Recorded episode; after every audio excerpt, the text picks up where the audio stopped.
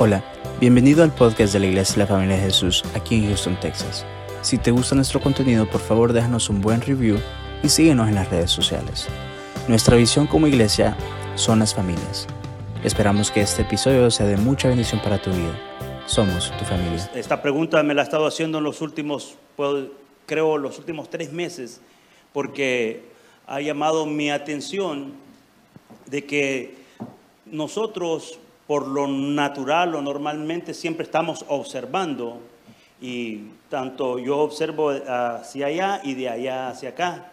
Pero muchas veces, hermanos, nos olvidamos cómo Dios nos está viendo, cómo Dios eh, ve a aquellos que Él llamó y qué es lo que están haciendo. Y no podemos ignorar, no podemos hacer a un lado que el enemigo desde el principio, desde la creación, ha intentado quitar la bendición que Dios ha tenido para el hombre. Ese ha sido su trabajo. Ha intentado quitar todo aquello que Dios tiene preparado para, para- tanto para las mujeres, para los hombres, para los niños. Dios ha preparado algo para nosotros, pero el enemigo ha querido quitar esa bendición para su pueblo. Pero algo que nosotros tenemos que recordarnos siempre, amados hermanos, es de que los propósitos y las promesas de Dios siempre se van a cumplir. Porque es más grande y más poderoso el que está con nosotros que el que está contra nosotros. Quiero hablar en esta noche de la vida de un hombre que lo hemos estudiado muchas veces, pero ahora lo vamos a hacer de una perspectiva diferente. Un hombre que lo había perdido todo.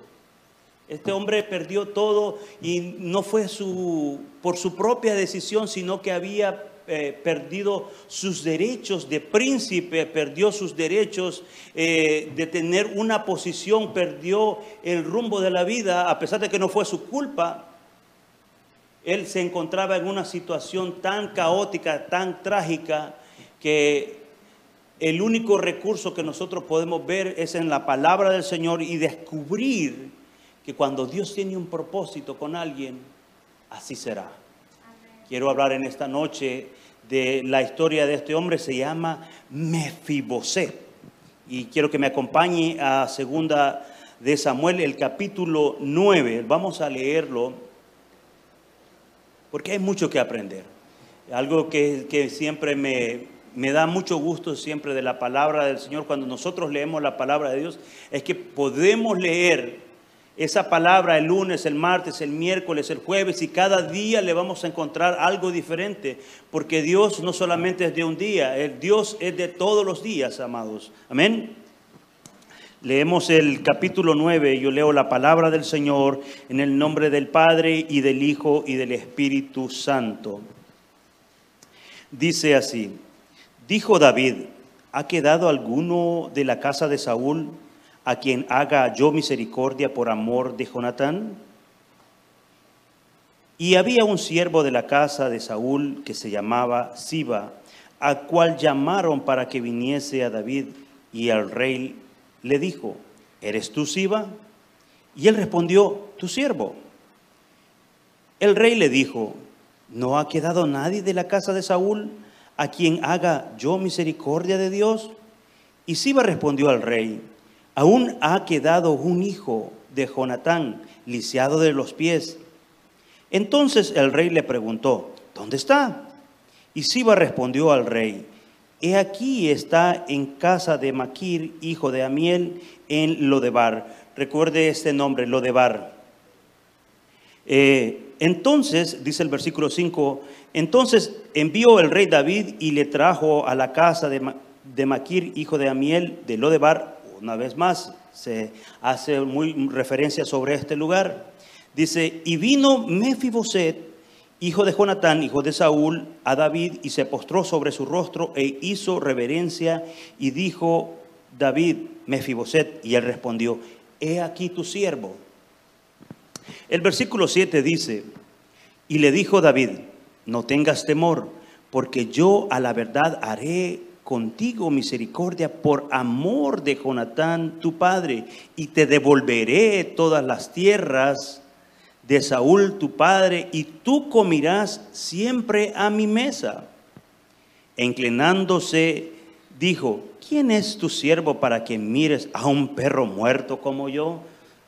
Entonces el rey llamó a Siba, siervo de Saúl, y le dijo, todo lo que fue de Saúl y de su casa, yo lo he dado al hijo de tu señor.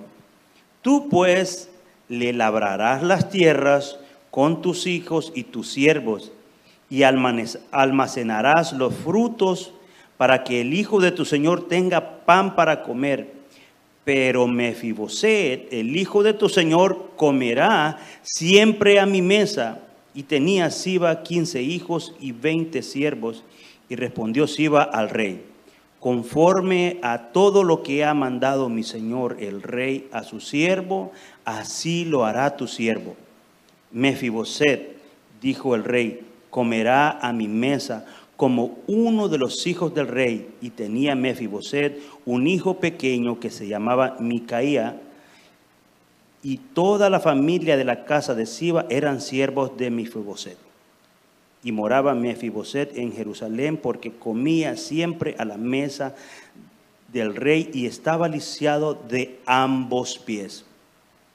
Primeramente, amados hermanos, vamos a, a ver qué sucede en la vida de Mefiboset. Como lo dije al principio, Mefiboset había perdido todo no por una decisión personal, no fue algo que él decidió, porque en la vida nosotros no deseamos y no deseamos que nos vaya mal. Nadie, ninguno de los que estamos aquí ha pensado que nos va a ir mal en la vida, pero muchas veces sucede.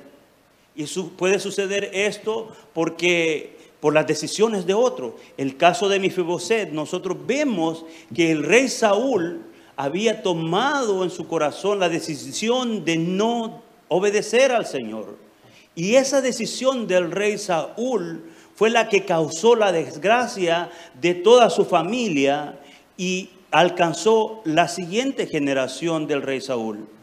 Y vemos que Mefiboset se encontraba en unas circunstancias, o podemos decirlo, se encontraba en un panorama caótico, se encontraba en un lugar sin esperanza,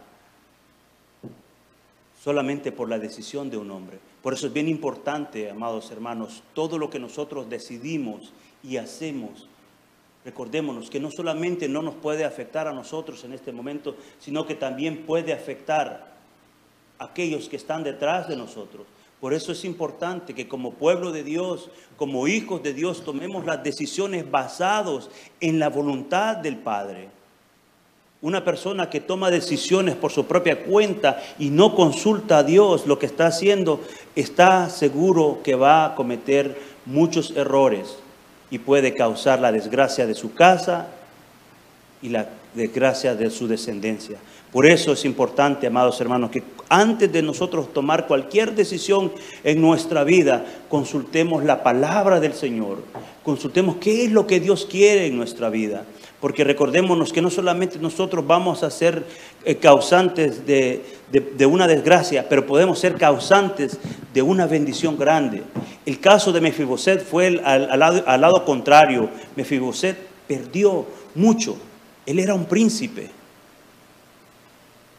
Mefiboset era un príncipe y se había encontrado en esta situación tan difícil. Y fíjese que estudiando un poco y buscando sobre la vida de Mefiboset, me doy cuenta que el nombre de Mefiboset originalmente no era ese su nombre.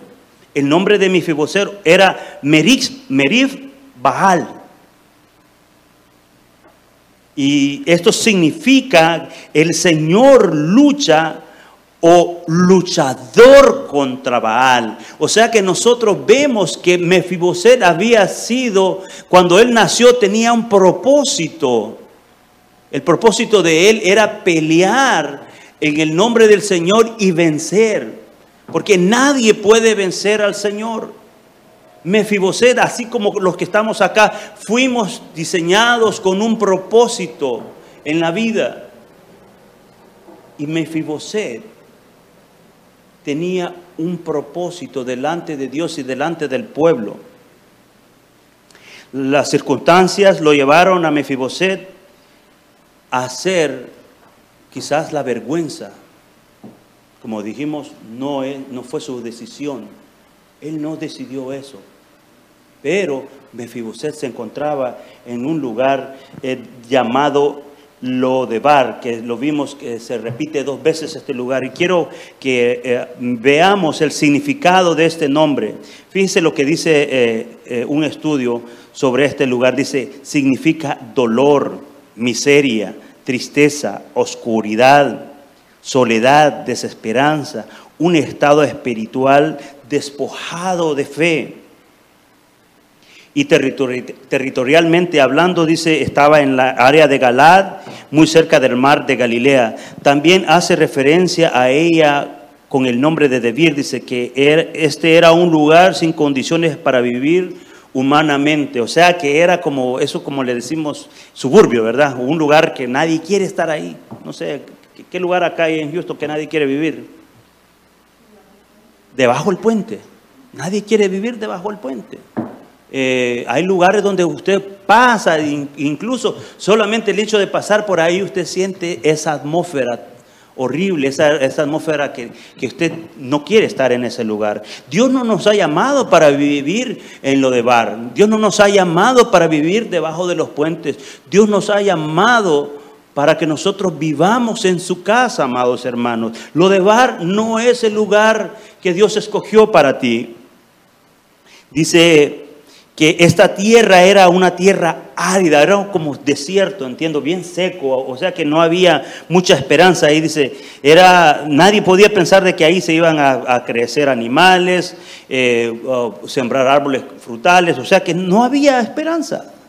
Nadie, todas las personas que llegaban a ese lugar, dice este estudio, que eran todos los que enfermos, personas que estaban sin esperanza.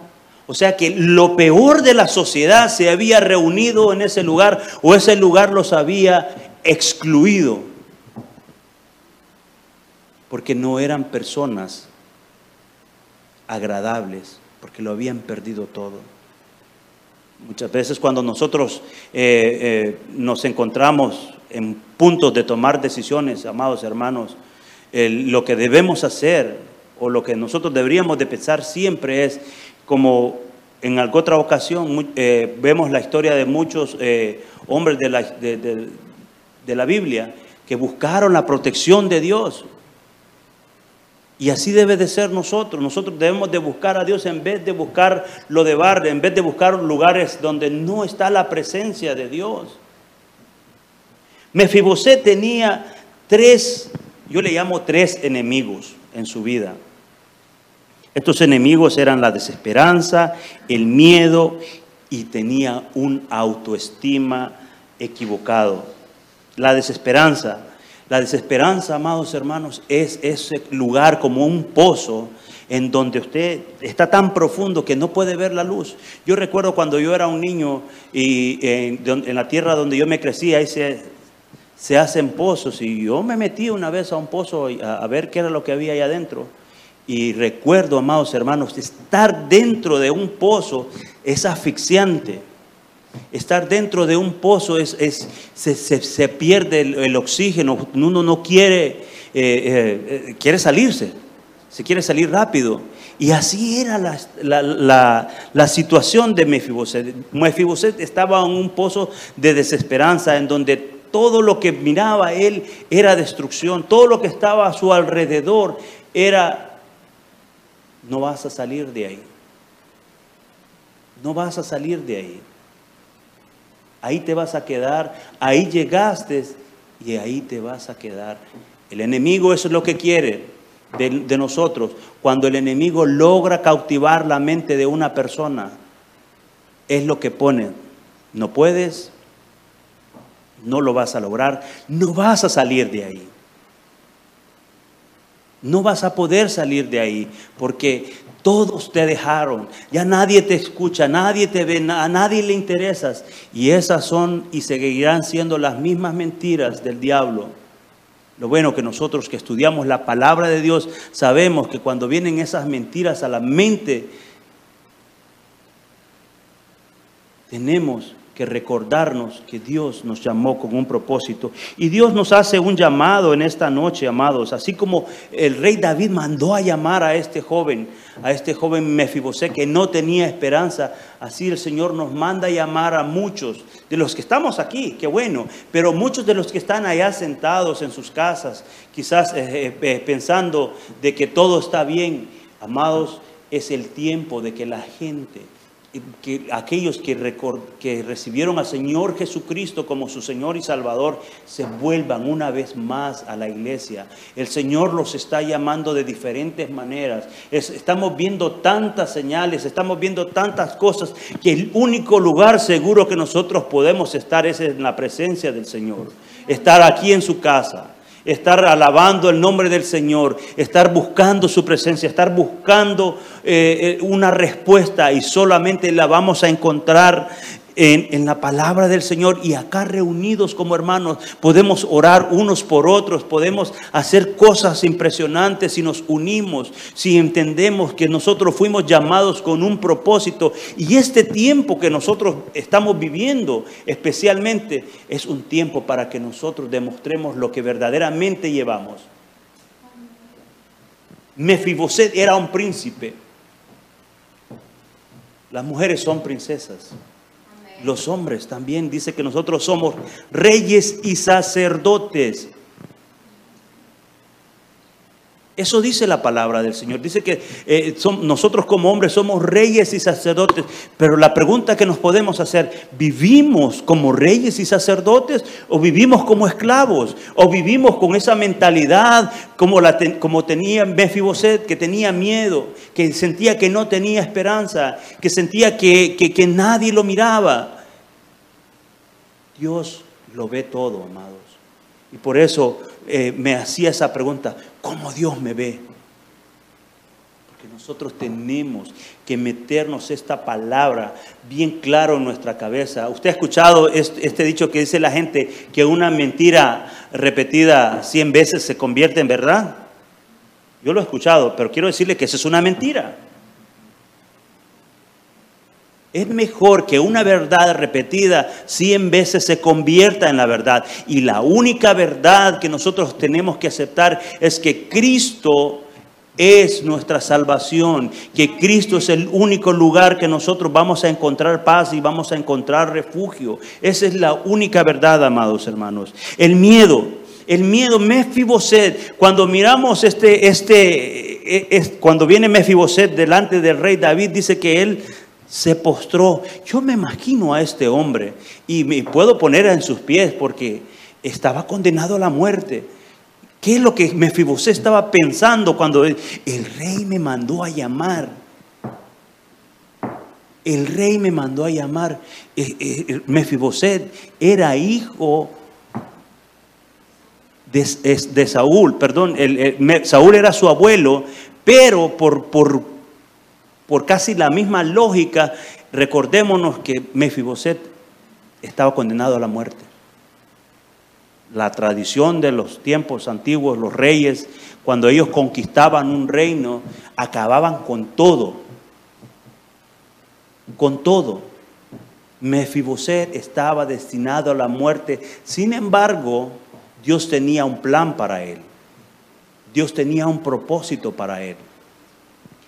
Él lo mandó a llamar y lo, que hizo Mefiboset dijo, ay, ¿qué quiere? Soy un perro muerto. Imagínense qué, qué mentalidad que lo que había llegado Mefiboset a creer que valía más un perro que él. Haber perdido la identidad, haber perdido ese, ese,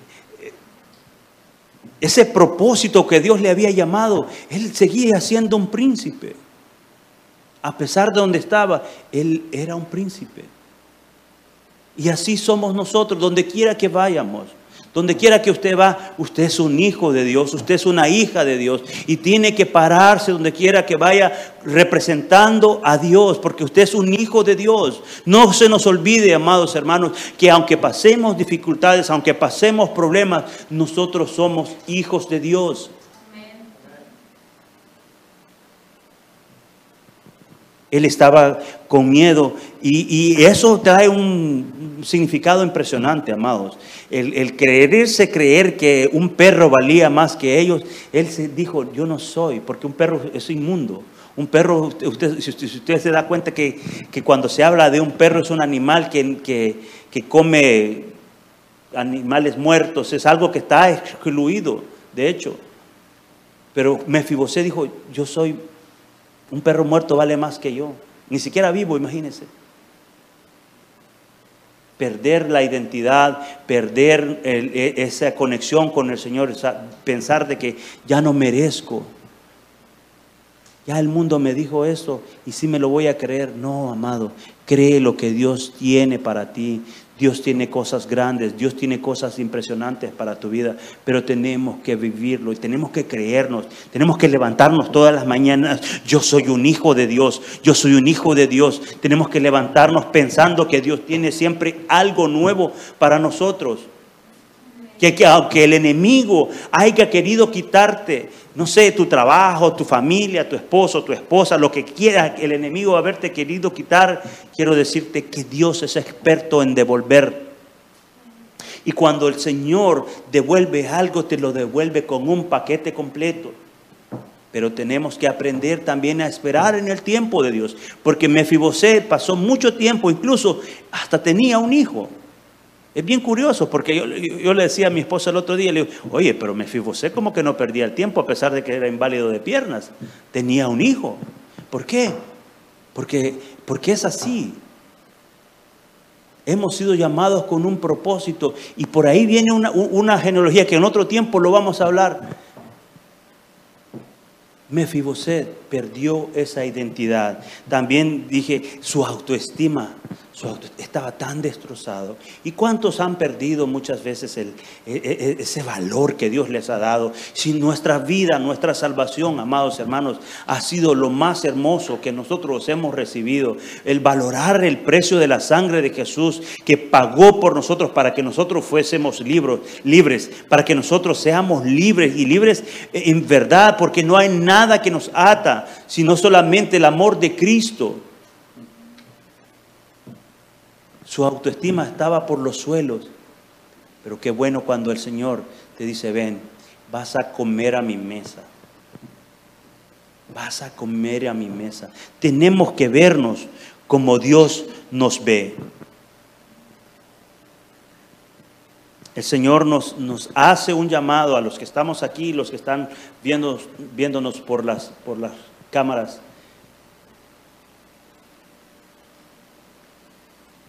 A todo aquel que no tiene esperanza o todo aquel que ha perdido la esperanza, es tiempo que te levantes y creas a Dios. No importa qué tan lejos te hayas ido, no importa qué tan lejos te sientas del Señor, Dios te puede alcanzar. Dios te puede alcanzar. Porque no se trata de lo que la gente dice de ti, se trata de lo que Dios dice de ti.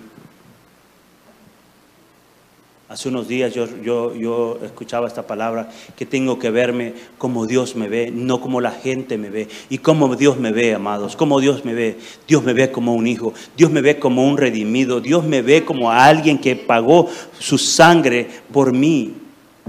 Y eso tiene un valor que nadie lo podrá entender solamente cuando se siente liberado eso, así tenemos que vernos, así tenemos que vernos en medio de este mundo perverso y así tenemos que vivir. Tenemos que vivir como hijos de Dios.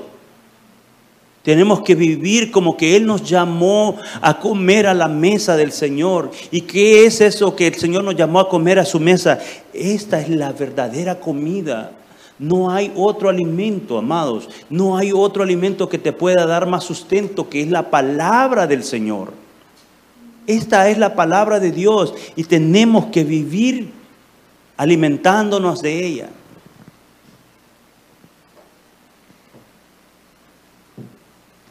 Muchos se han apartado, muchos se han apartado.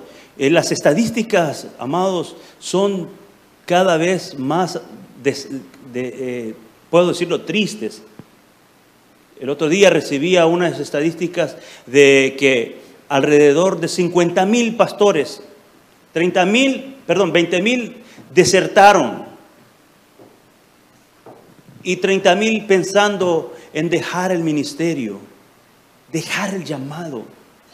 Amados, no es tiempo para dejar el llamado, no es tiempo para dejar los negocios del Señor. Nosotros tenemos que seguir adelante, cueste lo que cueste, pase lo que pase, tenemos que seguir adelante porque nosotros somos hijos de un rey. Y esto no es para levantarle la autoestima, no, es porque cada uno de nosotros tenemos que creerlo, que así es. ¿Cómo me doy cuenta que yo soy hijo de Dios? Solamente cuando acepté a Jesucristo como mi Señor y Salvador. Eso es el primer paso. Aceptando a Jesucristo como nuestro Señor y Salvador, ese es el primer paso.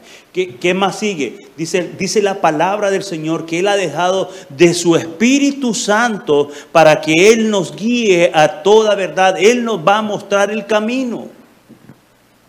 Él nos va a mostrar en el momento que nosotros estemos pasando, nos va a decir, no, no Miguel, no es ahí. No, Pedro, no, Juan, no es ahí. Es por donde yo digo, esta es la ruta que yo tengo para ti, pero tienes que verte como Dios te ve. Que no te importe. El rey David dijo, aunque mi padre y mi madre me dejaran, yo estoy seguro que tú no me vas a dejar. Y así ha sido.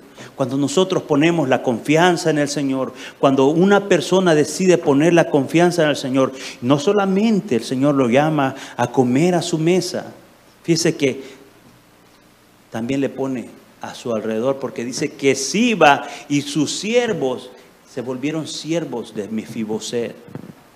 Por eso dije, cuando Dios te da algo, te lo da un paquete completo restauró la vida de, mi, de, de Mefiboset. Y así puede hacer en este tiempo. No solamente eh, en, en, ese aspecto, Dios puede restaurar una relación perdida. Dios lo puede hacer. Puede restaurar lo que piensas que ya lo perdiste. Por experiencia propia le puedo decir que el Señor ha respondido o ha dado respuesta en el último minuto. Y mi deber siempre ha sido simplemente decirle, sí Señor, es tu voluntad y así lo acepto. No tengo que correr, porque esto no es una competencia de unos contra otros. Esto es de obedecerle al Señor y cuando el Señor dice, te voy a llevar por este camino, más vale que le obedezcas. Si el Señor te ha invitado a que vengas y participes de la mesa del Señor, es porque tiene algo grande para ti. La iglesia de este tiempo, amados, es una iglesia que tiene que pagar el precio también. Tenemos que pagar el precio de llevar el nombre de Jesús. Pero tenemos que creer lo que Dios cree de nosotros. Amén. Le pido que incline su rostro conmigo. En esta noche, Padre, te damos gracias en el nombre de Jesús.